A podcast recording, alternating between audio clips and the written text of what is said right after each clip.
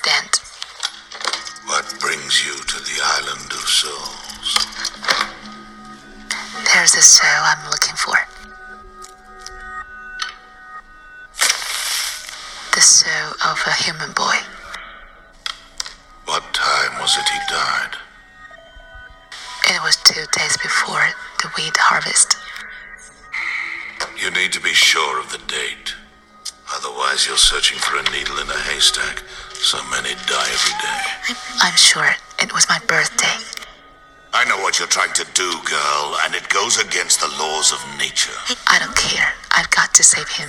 Punishment is harsh for those who defy nature, no matter who you are, so you should care. But I owe him for saving my life. How very touching. Been stuck here for 800 years, and I'm still not done paying penance for my sin. Don't interrupt. Let me tell you what real tragedy is. Meeting someone you care about so much you forget yourself and make a mistake. So then you go back and you try to fix it and make things right again. And then you learn that fixing it's impossible.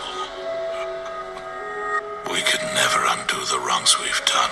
This I know. You're saying you won't help me? I'm saying I pity you. Besides, resurrecting someone from the dead doesn't come cheap. What would it cost? No less than a lovely girl's loveliest features.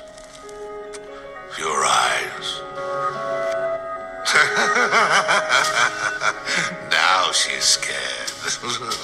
Don't want to give up your pretty eyes, eh? All right, I'll take half your life instead. If that'll save him, take it.